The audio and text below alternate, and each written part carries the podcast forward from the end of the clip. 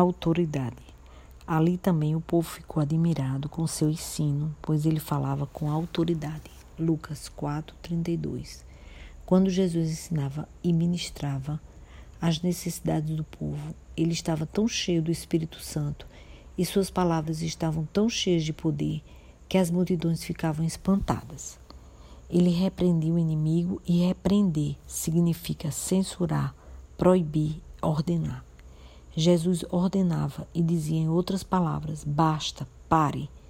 Um dos motivos pelo qual não temos autoridade é o medo e a descrença. Precisamos estar convictos que a autoridade já nos foi constituída e está no nome dele. Ele tem o um poder e nós somos seus representantes aqui na terra.